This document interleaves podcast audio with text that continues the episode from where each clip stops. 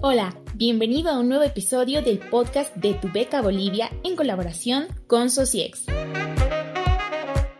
En este espacio podrás informarte de cómo obtener una beca directamente de personas que las obtuvieron, como también respecto a los diferentes programas de Tu Beca Bolivia. Antes de comenzar el episodio de hoy, te invito a suscribirte a este podcast para que te notifiquemos sobre nuevos contenidos.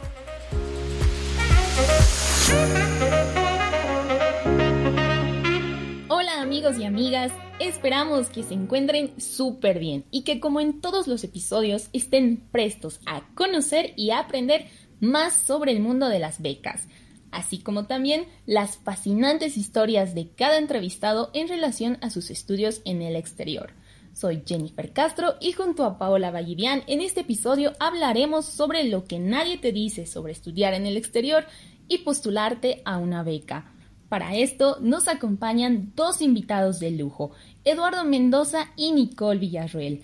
Ambos entrevistados ya tuvieron sus propios podcasts esta temporada y fueron los más escuchados. Es por eso que los volvimos a invitar para hacerles las preguntas más solicitadas sobre becas que recibimos en TVB. Bueno, hola, muy emocionada de estar nuevamente con ustedes. Gracias por la invitación. Igual yo estoy súper emocionado y sobre todo hay que compartir esta información para que llegue a todas las personas, que la verdad no, no hay mucha información de cómo conseguir becas, no hay mucho, muchos pensamientos, ¿no? La, la gente no sabe dónde empezar a buscar, la gente no, no piensa que es posible tener una beca, entonces súper feliz de compartir lo que sé. Es un gusto estar con ustedes, chicos. Tanto Nikki como Edu nos hace muy feliz que los podamos entrevistar en esta oportunidad. Y para empezar, háblenos un poco sobre ustedes. ¿Quiénes son? ¿A qué se dedican actualmente? ¿En dónde se encuentran? Eh, bueno, a ver, yo soy abogada. Actualmente estoy cursando el segundo año del máster en género y políticas de igualdad en la Universidad de Valencia. Me encuentro en Valencia.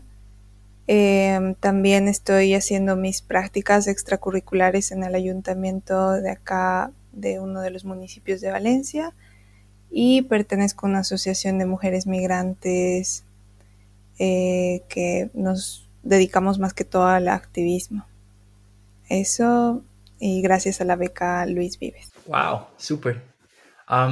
bueno, yo me llamo Eduardo Mendoza, estudio educación musical este ya es mi último semestre en la universidad. Actualmente acabo de hacer mis prácticas en colegios de Estados Unidos. Yo me encuentro actualmente en Dakota del Sur, en la ciudad de Aberdeen. Y um, hablando un poco de lo que estoy haciendo ahora, estoy haciendo proyectos donde llevo cultura boliviana, música boliviana a diferentes colegios. Uh, estoy, con, estoy buscando el auspicio, de hecho, ya estamos en comunicaciones con el Consulado de Bolivia para representar a, Bolivia en los colegios, más que nada mostrar cómo es la cultura boliviana en lugares donde nunca han escuchado a nadie hablar español. Así porque hay ciudades que son tan limitadas en diversidad y llevar las zampoñas, quenas, cultura, hablar de cómo son las cosas es, es, algo muy lindo. Y eso me estoy dedicando últimamente. Oh, y tengo, he podido estudiar música y he podido empezar con este proyecto gracias a la Fundación Cultural Latin Grammy, que me ha dado la oportunidad de continuar mis estudios. Súper, yo ya les había spoileado a nuestro público oyente de que eran invitados de lujo y ahora está súper y más que confirmado. Pero díganos con qué beca estudiaron y si les costó encontrar la beca ideal para ustedes. A ver, eh, yo estudié, estudio con la beca Luis Vives. Es una beca que cubre todo, prácticamente es, una beca completa. Y em, nada, a ver, no ha sido muy difícil. Me, porque realmente no le he buscado como tal fue todo lo que no busqué y encontré gracias a Roger Janse, que también forma parte de Tu Beca Bolivia, que mencionó esto a mi pareja y bueno, él me dijo y, y nada, decidí postular a esta beca. Entonces sí, él fue el primer boliviano que la tuvo y, y bueno, mi generación fuimos dos bolivianas. Por el lado de la música es un poco más complicado conseguir ayuda financiera porque no es, un, no es una carrera que está bien aceptada internacionalmente, tal cual, pero la Fundación Latin Grammy cultural Latin Grammy, que es la que me ha dado esta beca, ha lanzado un proyecto hace un par de años donde a artistas latinos y gente que dona de manera individual están haciendo una piscina de fondos y esos fondos son distribuidos en la comunidad de músicos que tienen interés en hacer música latina o música en español, digamos, ¿no? Entonces, para mí ha sido, no ha sido difícil encontrar la beca, lo que sí ha sido difícil ha sido aplicar a la beca, tal vez no difícil, pero ha sido un, poco complejo porque es algo que nadie sabía nada y como yo igual fui el primer boliviano que obtenía esta beca, me ha costado.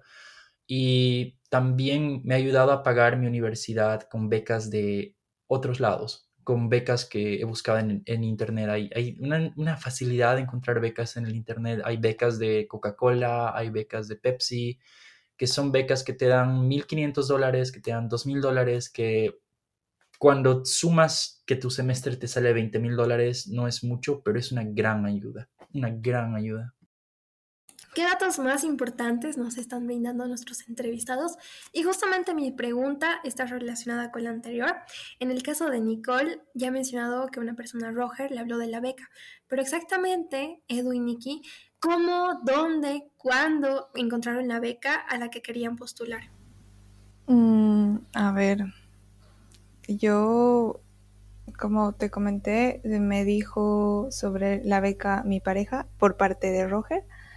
Y la verdad es que en ese momento eh, averigüé absolutamente todo sobre la beca, me puse en contacto con Roger y creo que esa dinámica de apoyarnos en personas que han pasado eh, por lo mismo, como que te ayuda un montón, a diferencia de Edu que la ha tenido que hacer todo solo porque al final ha sido el primero, ¿no?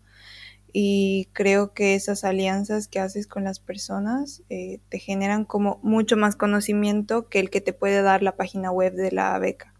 Ah, en mi caso, uh, una amiga muy capísima, Isa Guzmán, que vive en Santa Cruz, eh, le aplicó a la beca le, acabó entre los finalistas de la beca más grande, que es de 200 mil dólares, increíble, pero no logró sacar el primer lugar, pero igual me comentó de esto y yo, la verdad, entré a la página web y porque sí, porque no y por si acaso he aplicado y me dieron la beca. Ah, lo que sí es que algo que he aprendido es que mm, se puedes obtener más información de una beca de la cual no sabes mucho. Si entras a la página de la beca, ves a quienes le han dado la beca y mandas emails a las personas que han recibido esa beca, porque ahí da su información. Digamos, hay una persona que se llama Luis Anselmi que ha recibido la beca y es de Venezuela, y de curiosidad contacté con él, pues le seguí en su Instagram y le dije, hey, ¿tú has recibido esta beca? Y me dice, sí, claro, ¿cómo puedo ayudarte? Entonces hay gente que está súper más que feliz de ayudarte, compartir esta información y si es una beca grande, eh, deben publicar la información en su página web. Este es, estos han sido los becados, bla, bla, bla. Entonces tú puedes ah, buscarlos en las redes sociales, ver que la información concuerde y puedes hacerles preguntas directo. Hay mucha gente que está dispuesta a ayudarte. Qué bueno. Cuando uno está intentando postular a una beca, ¿Cuán importante creen ustedes que es el apoyo de los amigos, de la familia, tal vez de otras personas externas, ¿no? Como nos comentaba Edu. A ver, em, por mi parte creo que este es un consejo que em, hay que tal vez quitar el romanticismo a tener una experiencia en el extranjero. Con esto quiero decir que hay muchísimos beneficios para estudiar afuera, no tan, o sea, solo profesionalmente hablando, pero también personalmente hablando. Eh, pero el, el, beneficio más grande que te puede dar es tener esos lazos y esas relaciones emocionales a distancia que permanezcan, ¿no? Y es, es complicado, porque el apoyo que vas a recibir de los seres queridos, de la gente con la que estás viviendo, es fundamental para que tú tengas una inteligencia emocional eh, afuera. Y hay momentos que vas a pasar mal, hay momentos que vas a pasar bien, y al final, eh, como desmitificar esto de que todo es color de rosa, pues no. Eh, vas a vas a vivir momentos y he conocido gente que de verdad ha tenido que renunciar porque esos lazos eran mucho más eh, importantes en su vida que, que, que, salir. Entonces yo creo que eso más bien es como un consejo para los que vayan a postular a becas, que tienen que mentalizarse que ese apoyo va a estar, pero que va a estar a una distancia, a un cambio de horas, y, que se van a perder de momentos buenos y que es una pausa a algo super, que va a Súper profundas tus palabras, Nicole, pero es la verdad, o sea, es, durísimo y si no tienes ese apoyo, ese sistema, eh, te va a costar. Ella habló en el sistema del, en el tema del apoyo emocional y a mí me gustaría hablar un poco en el tema del apoyo, en el tema de postular a la beca como tal. Ah, yo creo que tu familia juega un rol fundamental para eso, a no ser que seas un Superman y estés dispuesto a jugártelas todas. Por ejemplo, para ir a Estados Unidos tienes que tener transcripciones, tienes que tener transcripciones de, tu diploma en, inglés, tienes que tener exámenes de, proficiencia del TOEFL, tienes que tener el SAT o el ACT, tienes que tener un montón de documentos entonces, siempre tener el apoyo de tu familia de tus amigos. Por ejemplo, sin mi mamá no lo hubiera logrado. Ella en Cochabamba ha ido a Seduca a ayudarme a hacer las filas. Eh, un amigo, a través de un amigo encontré un traductor que, hacía los, las traducciones de los diplomas. Entonces, siempre es bueno tener una red de amigos que tengan estas conexiones, ¿no? Siempre es bueno tener una, una red de amigos y aparte eh, comunicar a tu familia que estás queriendo eh, estudiar en el extranjero y que necesitas una beca y que necesitas su apoyo. Y tal vez eso sea que, que te ayuden a hacer filas, te ayuden a hacer colas, porque lastimosamente el sistema no está muy bueno donde vivimos para todas las burocracias. Realmente es evidente que uno para postular una beca tiene que tener tanto el apoyo de sus familiares y también de amigos. Y conlleva una serie realmente de, aspectos que hacen un rol muy importante ¿no? en, el proceso de preparación. Y justamente a eso yo me voy. ¿Cómo fue el proceso de preparación tanto mental, académico, que ustedes tuvieron que llevar? Para el proceso académico, si te vas a ir a estudiar a Estados Unidos, lastimosamente yo no soy de un colegio que es bilingüe. Ok, entonces en los colegios que son bilingües les dan la posibilidad de dar sus exámenes TOEFL, sus exámenes SAT, sus exámenes ACT, cosa de que salen del colegio y se van a Estados Unidos. Entonces, para la parte académica, primero asegurarte de que tienes un buen nivel de inglés, al menos si te vas a Estados Unidos. Asegurarte de que estás aprendiendo matemáticas en inglés, cómo escribir ensayos en inglés y todas esas cosas. y hay una persona que me ha ayudado bastante que se llama Rolando Rivera, que es, eh, trabaja en el CBA, en una oficina que se llama Education USA, Education USA. Y esa oficina la tienen en todos los departamentos grandes que tienen un CBA, un Centro Boliviano Americano. Y en esa oficina te dan asesoría gratis. Te dicen dónde puedes aplicar según tus, según tus intereses, dónde puedes aplicar, bla, bla, bla. Entonces es, un gran recurso donde puedes ir. A ver, respecto a al proceso de postulación, creo que lo que más me ha conflictuado ha sido que, bueno, yo hice mi postulación en COVID, entonces, claro, em, era súper complicado el tema de, del apostillar, eh, los certificados de la universidad, el tema burocrático como tal, como decía Edu, es agobiante. Y la familia otra vez eh, se involucra mucho, ¿no? Porque es como, yo trabajo cerca, entonces puedo ir y te lo hago fila y luego vienes o... Y yo puedo preguntar y, tal, ¿no? Pero es agobiante. Eh, el tema también de la embajada, bueno, pero eso es ya cuando, cuando la tuve la beca. Pero en el proceso creo que también algo que me dificultó mucho era, bueno, yo no solo me postulé a esta beca, sino a varias, y lo que más me, mm, no sé, era mi carta de motivación, porque yo escribía, escribía, escribía y al final no me gustaba y lo cambiaba y no sé qué, y me revisaban la carta y volvía a cambiar y al final, según yo, nunca era suficiente eso. Entonces creo que es un proceso en el que, claro, estás invirtiendo un montón de horas para leer, para entrar a la página, que te olvidaste algo, que vuelves a entrar, que vuelves a revisar. Entonces, son horas de horas de horas que se resumen a un sí o un no en un email. Es que es increíble. Eh, ha hecho un punto muy, muy bueno y algo que es fundamental para aplicar a cualquier beca, yo creo que es el ensayo o la carta de presentación o el documento escrito donde tú dices quién eres.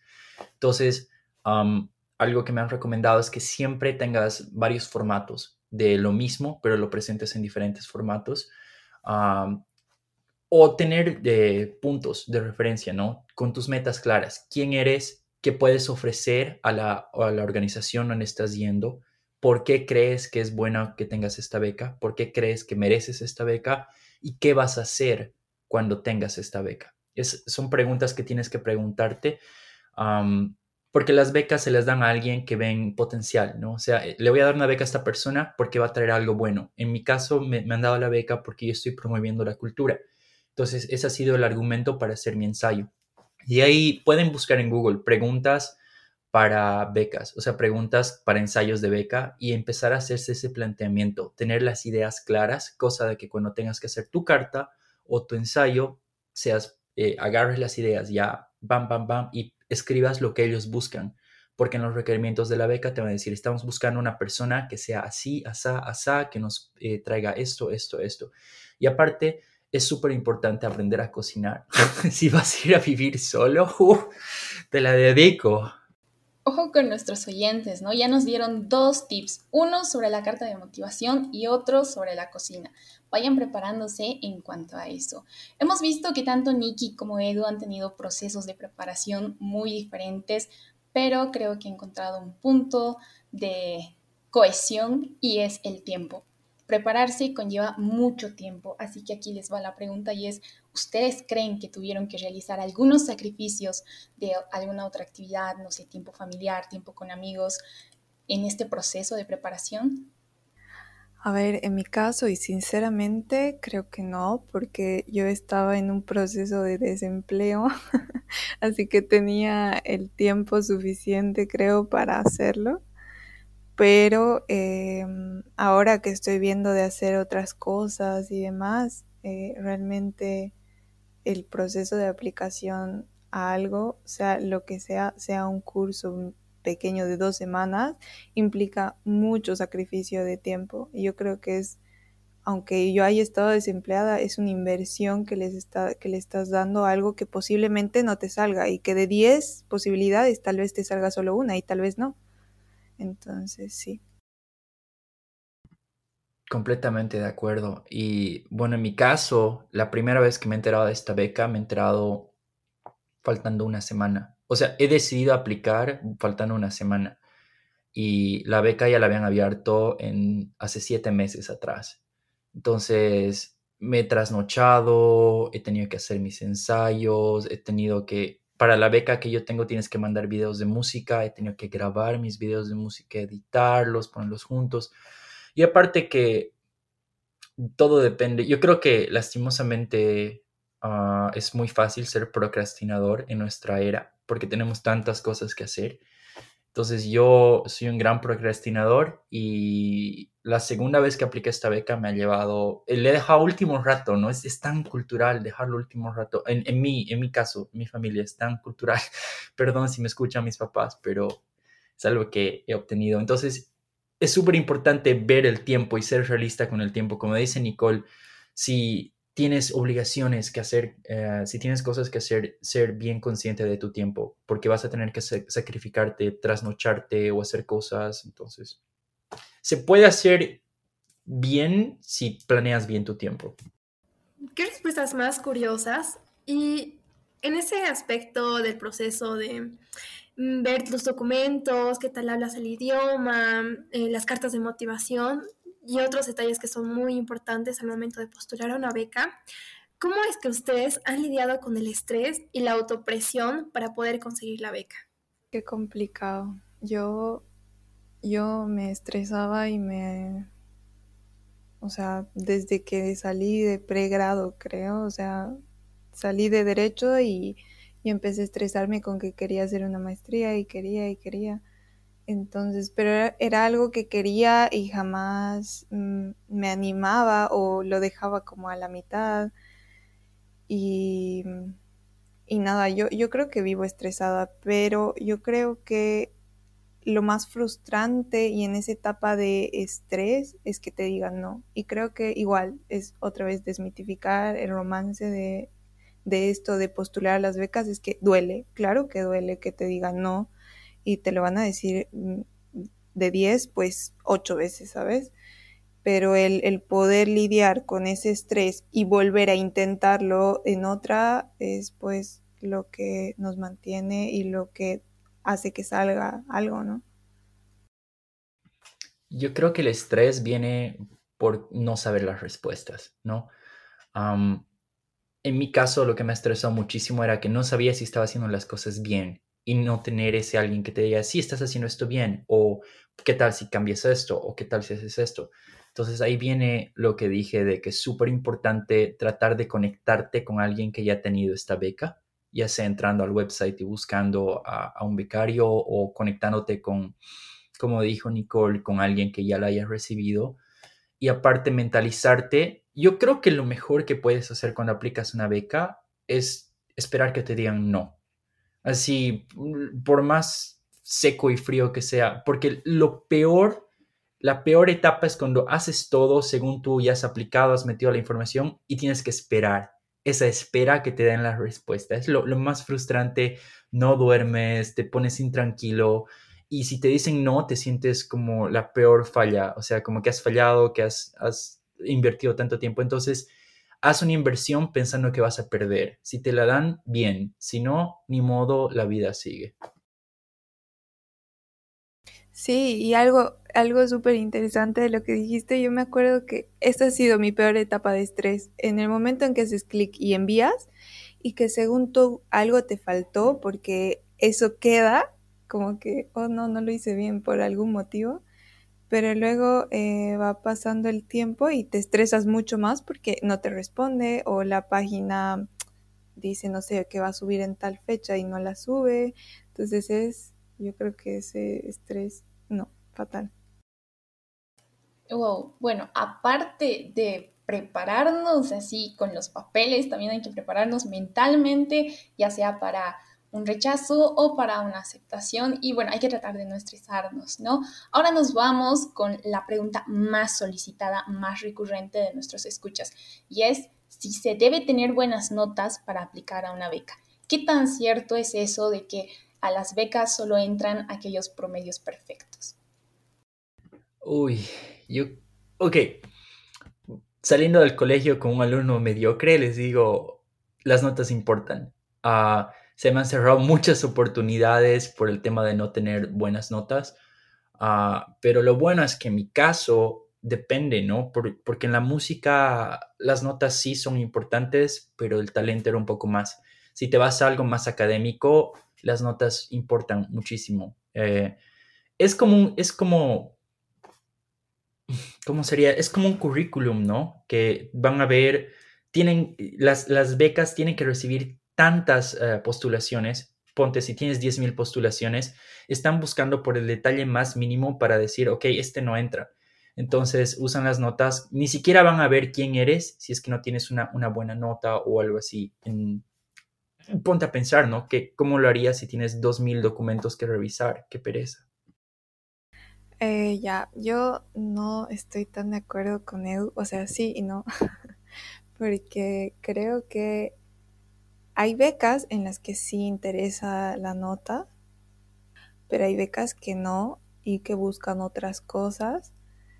Eh, y todo depende de qué es lo que quieres, ¿no? Si sabes, pero a ver, de manera personal, yo aconsejo ahora y quisiera volver a mi, a mi juventud eh, para, para tener mejores notas, ¿sabes? Porque sí, efectivamente, te quita muchas posibilidades de aplicar a muchas cosas pero no te limita porque sigue habiendo. Claro que tienes muchísima más competencia, pero si consigues tener más capacidades en otras cosas, como, qué sé yo, voluntariados, que te vuelvas líder de algo, lo que sea, Como que hay también oportunidades para esos lugares. En específico y en la beca Luis Vives sí importa demasiado la nota. Eh, es que es uno de los primeros criterios de selección. Y yo, que no tengo tan buena nota, la verdad no tengo buena nota, eh, he entrado porque, claro, también ven qué tipo de másters los guardan. Eh, hay, en la beca Luis Vives guardan dos másters que sí o sí deben tener plazas. Eh, que es eh, mi máster, el máster en género y políticas de igualdad y el máster en cooperación. Esos dos másters, en lo que hemos llegado a ver con los becarios, sí ven algo adicional, algo adicional a las notas, porque sí o sí esas plazas están aseguradas para alguien. Entonces, eh, pero en los demás, conclusión de los becarios, ojo, no de la página ni nada, es solo nota. Algo súper interesante que me dijo Rolando Rivera, el de, el de Education USA, es que tienes que empezar a construir un portafolio de, de, cosas que tú tienes, ¿no? ¿Qué es lo que puedes ofrecer? Como dice Nicole, es súper importante tus voluntariados, es súper importante la nota, pero si como dijo Nicole, ah, si no estás tan bien en algo, trata de compensarlo con otra cosa. No te enfoques solo en una cosa, ¿no? Para aplicar una beca hay muchos, muchos factores. ¿Quién eres? ¿Qué vas a ofrecer? ¿De dónde vienes? Entonces, todo eso es súper importante y empezar a construir ese portafolio de documentos ah, y, cosas, ¿no? Eventos que estamos haciendo. Completamente de acuerdo contigo, Nicole. Sí, y algo así adicional chiquitito. Em, es que nosotros, bolivianos, solo para bolivianos va, competimos con mm, nosotros. A ver, eh, me explico, si estás postulando para una universidad en UK, no vas a postular con gente europea, o sea, no vas a estar al mismo nivel, porque las universidades en su mayoría eh, se enfocan, uno, en ver diversidad y otra cosa en distintos factores culturales que no nos hacen iguales. Entonces, eso a tomar en cuenta, los bolivianos tenemos mucha más ventaja para cualquier eh, cosa que le hagamos en el extranjero.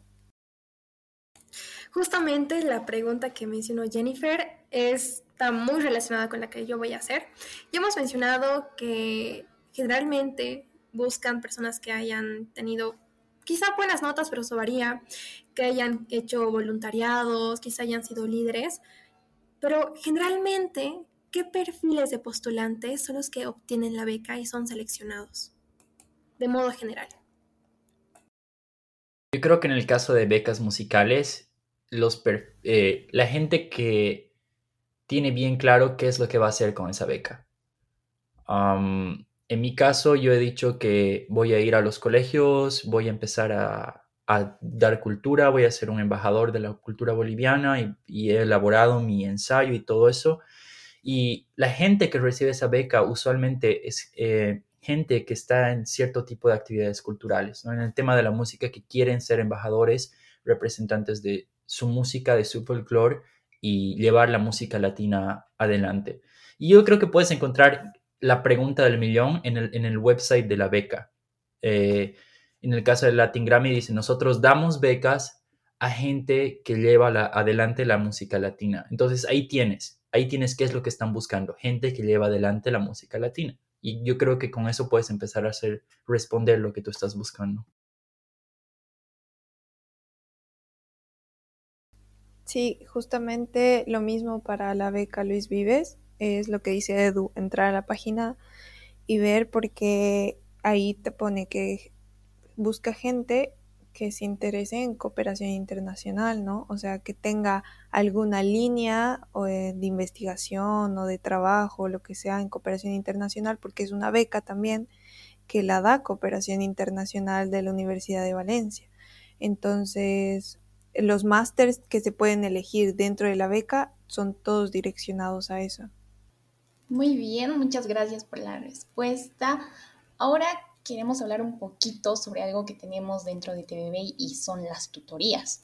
¿Ustedes recomendarían optar por tutorías cuando se quiere postular a una beca? ¿Lo ven importante o necesario? Yo soy 100% fan de Tu Beca Bolivia y no es una labor súper linda la que hacen de, de, las tutorías porque aparte de conocer mucha gente, eh, siendo tu tutor o es como que ves crecer a las personas y, y te ayuda un montón, o sea, para postular una beca, el hecho hasta de hacer tu currículum, el hecho de presentarte, el hecho de, no sé, que te digan, eh, por ejemplo, en esto de las tutorías, si has tenido, si tienes tu tutor de la misma beca, pues te ayuda hasta cuando ya la has ganado, ¿no? Y como se vuelve tu amigo y te dice, mira, sales del aeropuerto de Valencia y tienes que tomar tal metro y tal, ¿no? Entonces son cosas que solo las ganas teniendo a esas personas.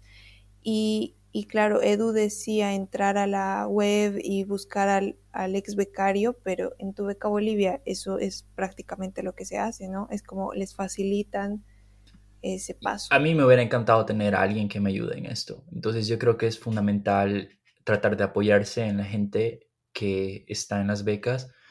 Y por eso me encanta tu beca Bolivia, ese compartir la información sin esa envidia criolla, por así decirlo, que es como que yo sé y no voy a compartirlo con nadie más porque se arruina el resto. A mí me ha costado y les va a costar al resto. No, está súper bien romper ese esquema. Um, yo creo que es, eh, si puedes ayudarte con alguien, si hay alguien que está dispuesto a ayudarte, hay que tomar la oportunidad siempre. Hasta te da ese sentido de confianza, ¿no? De, pucha, esto está bien lo que estoy escribiendo, está bien lo que estoy haciendo. Si tienes alguien que te ayuda, belleza, perfecto. Y la siguiente pregunta, justamente ya la hemos hablado, incluso ya hemos hecho hincapié, pero quiero volver a retomarla porque igual es muy importante hacer énfasis en esto de cuán importante es dominar otro idioma además del castellano y se debe de tener un dominio total del idioma o hay grados en modo general para ser aplicante a una beca. Sobre el idioma, yo estudio en España, entonces nada, se habla español. Claro que eh, por lo menos académicamente todo está en inglés, todo lo nuevo está en inglés, entonces es obvio que hay que saberlo. Eh, también algo súper importante que te puede quitar muchas oportunidades de conocer gente es el no hablar inglés porque claro, a España viene también eh, estudiantes de toda Europa y todos tienen que hablar inglés, entonces uno se encuentra con gente que habla inglés y tienes que hacerlo sí o sí, hasta por un tema de, de amigos. Y yo personalmente me he cohibido mucho de hacerlo pero eh, al final, no sé, como hay que lanzarse y, y, pensar en que a nadie le importa si pronuncias bien o no, la cosa es comunicarte y ya está. Y bueno, en temas académicos, el, el leer y el estar al tanto de todo en ese momento es súper eh, bueno. Para aquellas personas que están escuchando el podcast, recuerden anotarse, el idioma es importante tiene su grado de dominio diferente, pero sí es muy importante al momento de postularse a una beca. Pero también es importante recordar que a veces hay algunas etapas y la etapa que por lo general no, no sé, creo que hasta el momento no he escuchado que no hay en una beca es la etapa de la entrevista. Eh, por favor, coméntenos cómo ha sido el proceso de entrevista en sus postulaciones y por qué consideran que existe este proceso. Yo creo que la mejor manera de responder eso es una beca puede ser comparada a una, un, una, oportunidad de trabajo, porque es dinero que te están dando. Y en una entrevista de trabajo quieren asegurarse que a la persona que le están dando esa posición va a ser dispuesta a llevar los estándares de esta beca o de, de, la posición, va a estar dispuesto a representar a la compañía que está dando el trabajo y va, va a rendir buenos frutos, ¿no? Entonces, Siempre que apliquen una beca, traten de verlo como que están aplicando un trabajo. Las preguntas son muy similares. Las preguntas de la entrevista de la beca son parecidas a las del trabajo, solo cambian la terminología. Eh, bueno, en mi caso, en la beca Luis Vives es una de las pocas becas completas que no tiene entrevista y es por lo mismo que eh, su primer criterio de selección es la nota. Entonces, ya que no tiene entrevista, pues no podría dar ningún tip sobre eso. pero es un beneficio también de esta beca de que todo lo puedas tener en tu carta de motivación y que esa tenga que estar pues eh, finísima y aparte de tu currículum. Muchas gracias, estimada Nikki, muchas gracias, estimado Edu, por habernos acompañado en este último episodio del podcast de Tu Beca Bolivia de la segunda temporada. Y hasta aquí son las preguntas y qué grato realmente fue conversar con ustedes sobre estos temas muy importantes, ¿no? Que no muchos te lo dicen y a veces es muy difícil encontrar esta información en algún lado y les agradecemos, realmente sus respuestas han sido de contenido de valor y valoramos mucho eso. Y bueno, me gustaría, ah, me gustaría añadir algo más que me parece súper importante. Si es que van a empezar a buscar por becas, primero tienen que hacerse tres preguntas qué es lo que ofrecen al, recibir esta beca, qué es lo que van a hacer si obtienen esta beca y qué es lo que les hace diferentes de los otros aplicantes. Si, si pueden responder esas tres preguntas, están en el camino correcto para aplicar a la beca, porque como dijimos, es una competencia. Entonces, el tener estas preguntas claras, el tener estas respuestas claras, nos da una ventaja. Sí, yo bueno, para añadir así un tip, eh, no sé, postulen, postulen mucho, mucho, mucho, hasta cansarse, hasta perder mil horas y hasta que les digan que sí. Y cuando les digan que sí, lleven un peluche con, ustedes o una foto o cosas que, que los hagan felices al otro lado del mundo. Excelentes consejos, chicos. Muchas gracias. Hemos anotado un punto más en nuestra preparación. Hay que preparar nuestras pancitas para acostumbrarnos a comida del exterior. Confiamos en que todo este contenido haya sido muy valioso para ustedes, que nos escuchan, nuestros fieles oyentes, tanto como lo ha sido para nosotros. De la misma forma, agradecemos su cálida compañía y apoyo en esta segunda temporada. Hemos crecido, aprendido y compartido excelentes momentos junto a ustedes en toda la duración del podcast. Les mandamos un cálido abrazo y los animamos a seguirnos en nuestras redes sociales como Tu Beca Bolivia. Muy pronto, más temporadas de TVB. Un abrazo grande y felices fiestas.